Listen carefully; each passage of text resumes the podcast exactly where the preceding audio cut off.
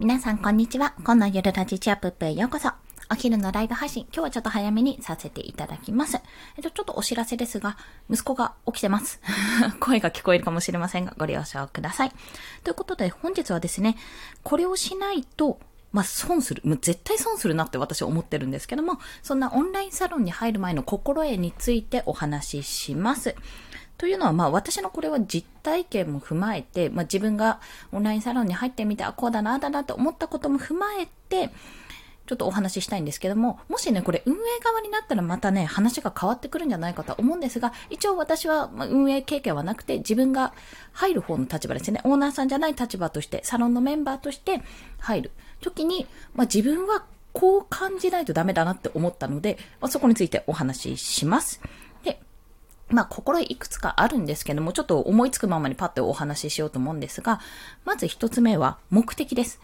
当たり前なんですけども、そのサロンに入る目的です。まあ、それはサロンだけじゃなくて、ジムに行くでもそうですし、あの、就職するでもそうですし、何においても基本的に目的ありきだと思うんですよ。まあ、お店に入るとか何かを買うでもそうなんですけども、何のためにそれをやるのかってことをしっかりに明確にしとかないと、後で思ってたんと違うって思う可能性があります。で、まあ私の場合はそんな経験は今のところはないないんですよ。ないんですね。うん、そうですね。いろいろ入ったけど、1、2、3、4、5、6、5、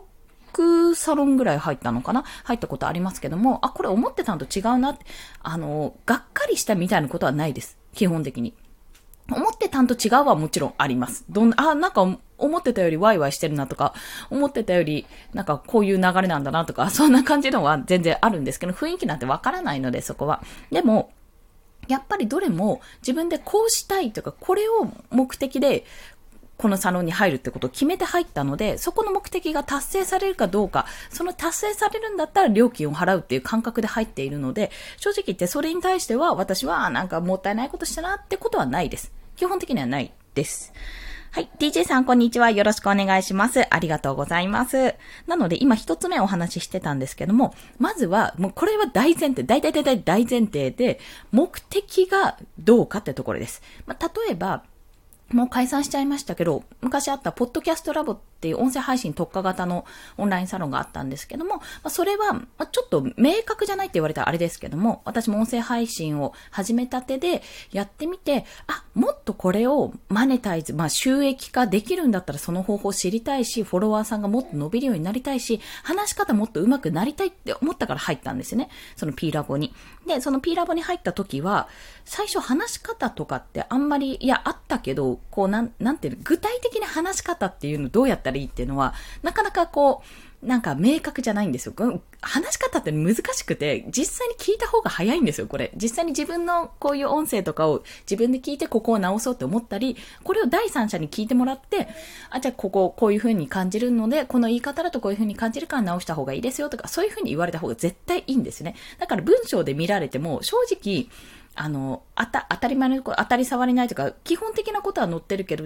自分はじゃあ当てはまってるのかっていうのがわからないんですね。あ、ウクレレ音楽クリエイター、北クソンさんですね。こんにちは。よろしくお願いします。ありがとうございます。今一つ目の目的についてお話ししてます。で、P ラボっていう、もう解散しちゃったんですが、ポッドキャストラボという音声配信特化型のオンラインサロンに入った時のお話をしてますね。目的としては、私はもう話し方が上手くなりたいとか、もっとフォロワーさん伸ばしたいとか、あとは、あなんだっけ、マネタイズできたりしたいっていうところがあったので、まあ、そういった目的があったんですよ。で、結局その話し方云々も、最初は、あ、これ話し方まではいかないかなって思ったら、もうサロンオーナーさん、周平さんなんですけど、サロンオーナーさんのフィードバックっていうのもあったし、あとはもう現役のフリーアナウンサーさんがそこにはメンバーさんとして参加されてたので、その方からのアドバイスもあったり、まあ、商品を、あの、なんていうんですか、個別コンサルみたいな形で、あのノートで売っていたので、そのサービスも受けられたりとか、そういったことがいろいろできたんですね。あ、そうですね、流行りのテーマです。あ、本当ですか？オンラインサロン流行りなのかな？ポッドキャストの方かな？でもまあそんな形で私としてはめちゃめちゃ有用だったんですよ。で、それ以上に、これ二つ目、大事なことは二つ目なんですけども、まあ、目的をしっかり持つっていうことが第一で、二つ目は自分がそのサロン内で行動するってことなんです。行動がめちゃめちゃ大事。で、その行動っていうのも、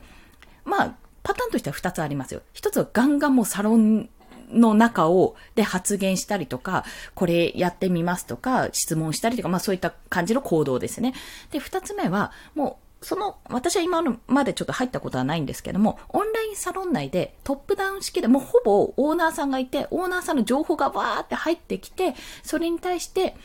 それを聞くような、もう本当に講義スタイルのような、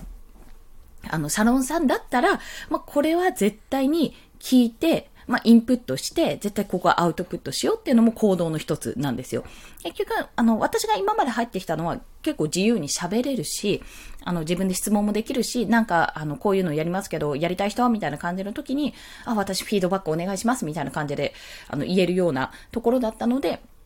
一概に、あの、ど、どっちのパターン、もう私の言ってた後者のパターンがあるかどうかはわからないんですけども、もしトップダウン方式だったとしても、要は見てるだけやってるだけの受け身の状態じゃなくて、あ、こういう情報もあるんだなってことを、どうやってアウトプットするかって自分で行動に起こすかってことは絶対にやった方がいいです。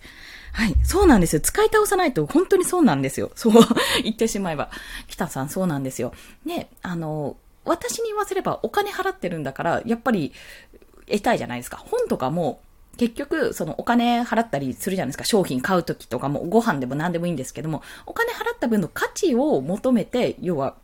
購入してるわけじゃないですか。で、本も、やっぱり読まないともったいないし、オンラインサロンも結局入っただけで終わりだと、それはそれでもったいないわけなんですよ。なので、絶対もう目的を持って、何の目的かっていうのを揺るがないことと行動するっていうのは、ここの2点はもう大前提で押さえていてほしいですね。あ、ゆりしーずさん、こんにちは。よろしくお願いします。にゃんにゃんだ。我が家実家に猫がいるのでね、猫大好きなんですよ。ねあ、ごめんなさい。ちょっと逸れちゃったんですが。で、その2つは絶対なんですね。で、あ、こんにちは。よろしくお願いします。で、なんで今日こんな話をしてるかっていうと、あの、実は、さっきあの、えー、クローズド、クローズドっていうかシークレットモードになるのかな？クラブハウスで、まあ、電話みたいな感じでお話ししてたんですよ。あの、ちょっとオンラインサロン、私が今入ってるオンラインサロンにちょっと気になってんですけど、雰囲気教えていただけませんかってことでお話ししてね、やったんですけどもね。うんうん。あ、なるほど。ウクレレの情報は本と YouTube で十分取れていますと。私も実はウクレレ持ってるんですよ。持ってちょっとかじったんですよね。かじったけど、YouTube ってめっちゃやりました。あの、ガ、ガズ、ガズさん、ガズレレさんだっけな？あの、めっちゃ聞きました。それ見ながらやったのと、まあでも、私、兄がちょっと楽器かじってたんで、そこで教えてもらったり、その当時の職場で、保育園で、あ、保育園じゃないな、その時学童か。学童保育でやってたんですけど、その時の上司がウクレレ弾けるんで教えてもらったりしたんですが、結構ね、コンテンツあるんですよ、皆さん。そう。で、オンラインサロンってじゃあ何がいいかっていうと、結局、まず一つはコミュニティなんで、横のつながりができるんですよ。横、まあ、縦になるのかな。オーナーさんに近づける、直接話せるっていうのが一つのまずメリットもそうだし、あとは、そこに入ってるメンバーが、やっぱり、前線を行ってる方、もうすでに、例えば私の場合、デザインをやってるので、デザインのオンラインサロン入ってんですけど、イラスト、イラストがメインからどちらかというと。でもデザイナーとしても活躍されていて、どういう実績を出してるかって方にも会えるし、その人たちの作品も見ることができるし、もっと言うと、その人たちの作品の経過経過を観察できるんですよ。ラフから入ったみたいな。こんなんでどうですかねって、進捗どうですかって、あ、これもうちょっとこうした方がいいよみたいなやりとりも見られて、めちゃめちゃ有益なんですね、それが。で、まあそういった形で私はもうイラストをね、書きたいけど、自分が下手くそだから、まあ、デザインもやってるから、そういった意味でそっちのスキルを強化したいから入って、発言自体はそんなにおそらくできてないだろうし、例えば、うん、例えばというか、結構ね、コンテンツがいっぱいあるんですが、それも追いつけてないんですよ。正直言って追いつけてないけど、あ、これは自分の中にと、自分にとってまだこっちに避ける時間っていうのはそんなに1日2日ぴったり張り付くことはまだできないから、これは自分が、あの、まずどんどんどんどん広げていくために最低限ここはやってこうってまず思って入ってはいますね。で、やっぱりイラストもそのおかげで練習する時間も取るようになりましたし、そこから自分の描きたいイラストのメイうんと、イメージですかね。その目標というか、あ、こんな風になりたいなっていう方も探すこともできたので、ちょっともうそのための練習ができたって、まあ、ある意味きっかけになって、なおかつ、そこで添削をしてもらえるような環境なんですよ。まあ、自分で出さないと添削はしてもらえないんですけど、まあ、そのためにやるってことですね。スタイフもそうですね、オンラインサロンみたいなところありますよね。こう、まあ、クローズドまではいかないけども、結構、こう、パって広がってるとこ、ライブとかね、広がってるとこはありますが、まあ、あの、本当に人によっては、私最近ちょっとラライターじゃないんだよな、マーケティングの、デイトラのマーケティング担当をされている責任者の初芝さんっていう可愛い柴犬のアイコンの方がいらっしゃるんですよ。その方の放送めっちゃ有益で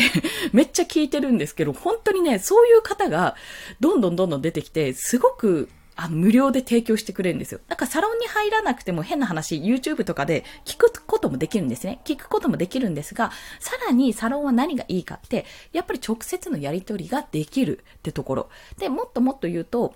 結構その、私が入ってる今のサロン、振り子とかフリーランスの学校とかは、もう本と今はツイート課題かなバズツイート課題っていうのをやっていて、まあそれは向こうから、あの、オーナーさんの方から提案されたものであるんですけども、まあそれのおかげでやっぱり自分も勉強になってるし、しかも実践と学びを両方ともできるし、他の人がやって何がバズったかとか、どうしてこれが受けたのかとか、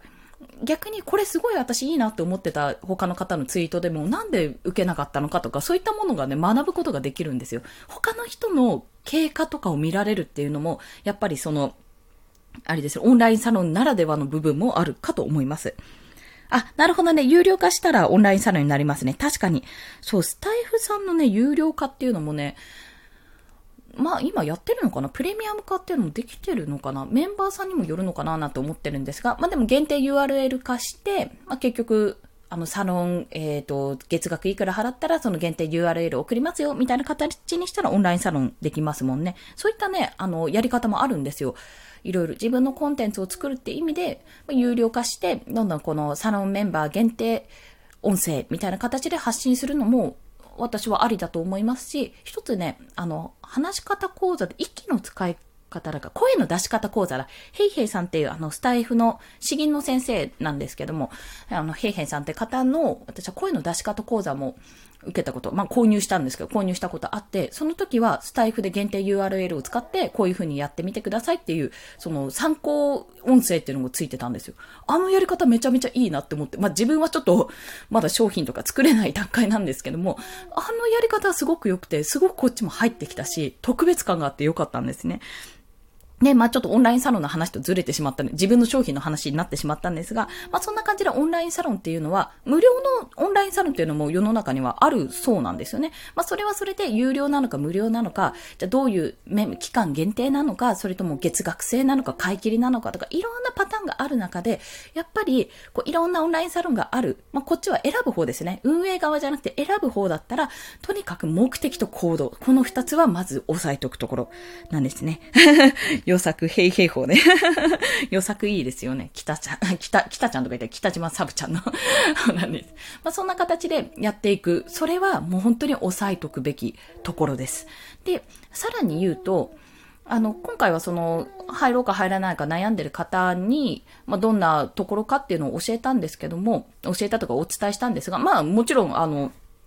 その奥深い、あんまりお伝えしちゃうと結局その情報を漏らしちゃうような、サロンメンバーだけの情報なのにそれが漏れちゃうようなことがあるので、ちょっとあんまりお伝えはしてないですけども、まあ、少しでも参考になればいいなって思ったところと、でもやっぱり、やっぱり個人的にちょっとね、ちゃんとここ伝わったかなと思って不安だったところが、その行動ありきで、受け身だと絶対損をするっていうところを伝えそびれたなってちょっと思ったんですよ。で、難しいところは、じゃあガンガンガンガン何でもかんでも、こう、チャットバーって自分の発言で埋まるくらいに発言してもいいのかって言ったら、またそれは、とは別で、その、あくまでもみんな人間で人で、そんな状況なので、あの、相手の時間を奪わないように、でも、質問したいこと、これはどうなんだ、こういう分析なのかって聞いてみたいことは聞いてくっていう、そのね、なんかね、そう、人相手というか、コミュニティはコミュニティなんですよ。そのオンラインサロンといえども、一つのグループなので、あ、なんかすぐに返信返ってこない。LINE みたいにね、すぐに返信返ってこない。記録するかよみたいなことは思わずに、まあ思わないと思いますけど、そんなことは思わずに、なんか、あの、や、こう、なんていう、自分の欲しい情報とか、こういったとこ教えてもらいたいところは、こう、質問として取っておくけど、その前に調べられることは全部調べておいて、それでもダメならこれどういうことですかって聞いてみるって姿勢が大事かなと思ってますね。そこは。投資以上の回収で判断です。そうですね。でも基本的にね、あの、例えば、あれなんかこれいくら、例えば3000円払ったけどこの本全然中身なんかどうだった、なんか良くなかったなって思うものが、まあ、たとえあったとして、私もね、教材でちょっと買って、そ、それはでもそんなにしなかったんですけども、買ってみて、あ、なんかちょっと違ったなって思うものを正直言うとあるんですよ。それあったんですけど、まあそんなの皆さん買い物をする段階でいろいろあると思うんですよね。やったことが。なんか買ってみたけど思った以上に新作美味しくなかったとか そんなことはあると思うんですよ。でも、そこで、まあ私ちょっと基本的には損したくない人なので じゃあなんでこれが欲しいと思ったのかとか、まずそういったところ、何に惹かれたのかとか、そういったところに視点を置くのと、まあどうしてこれがこの価値だと嫌だったのかっていうふうに感じる。まあ特に本だと何が嫌だった何がつまんなかったか、な、なんで自分に刺さらなかったのかってことをよく考えるようにしてます。で、あんまりポンポンポンポンね、財布の紐は緩んじゃうとどんどんどんどん出ていってしまうので、やっぱそこは、あの、まあ、本に限らずですけども、基本的に今すぐ読あの、その知識が欲しいかどうかっていうところかな。そこを感じるようにしてますね。本で言うとね、まあ、積んどくめっちゃあるんですけど、読めてないの。でも今すぐにそれを読みたいと思ってないってことは、あの時は買った当時は、すごく読みたくて買ったけど、今でも思うと別にそこまで今パッと読み、読まなくてもいいかなって思うものがね、いくつかあるんですよ。いくつかある。でも、でもね、あのね、いずれ来る。と思ってます。それ読みたくなるとか、あ、この情報欲しいなって思う時は来ると思ってるので取っておいてある。まあ、早々に読みます。これ。おー、すごいですね。あ、ウクレレの本30冊。素晴らしい。楽天さんなんですね。これ私ね、楽天あんまり使ったことがなくて、アカウント持ってるんですけど、アマゾンアマゾンでめんどくさいからアマゾンに全部やっちゃってるところあるんですが、まあちょっとそれはさておき、さておきですね。まあいろんなことに対して、も特にオンラインサロンの今話してますけど、あの本とかは買っちゃえばすぐそれで読めて終わりって形になりますけど、オンラインサロンに至っては、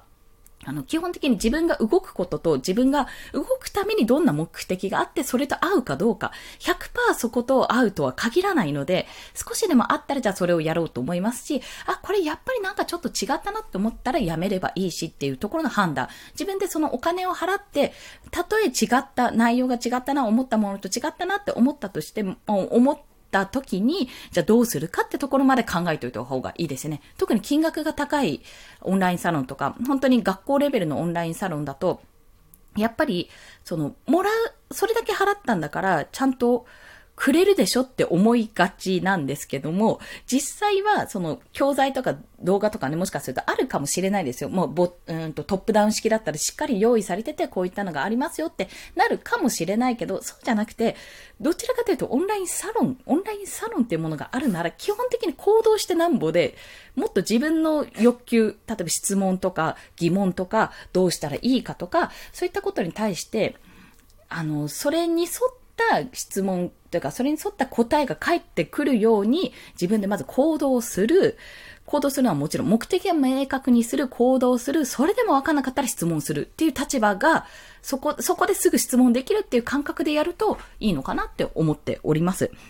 そう、あの、学校とか専門学校通う時とかもそうだと思うんですけども、実際こう、なんていうんですか、つまんない授業ばっかり受けてるとちょっと嫌だけど、あ、なんか興味あるなと思った授業って自分でこうそれなりになんか、あ、こうすればいいのかな、あすればいいのか、でもここでつまらない、じゃあどうやったらいいんだろう、わかんないな、これ調べてもわかんないなって時に聞いた時に、うわー、教えてもらって、やっほーいってなるじゃないですか。それと一緒です。そう。それと一緒なんですよ。だから、あの、勉強したいっていうのも変ですけど、自分でやっぱりこういう知識が欲しいとか、こういう風になりたいっていうのをある程度具体化しておいた方が、サロンに入ってからは非常にやりやすい。そう感じております。まあ、そんなお話でございました。ごめんなさい。めっちゃ過ぎちゃいましたね。そう、オンラインサロン入ってみて自分が思ったのはそういうことで、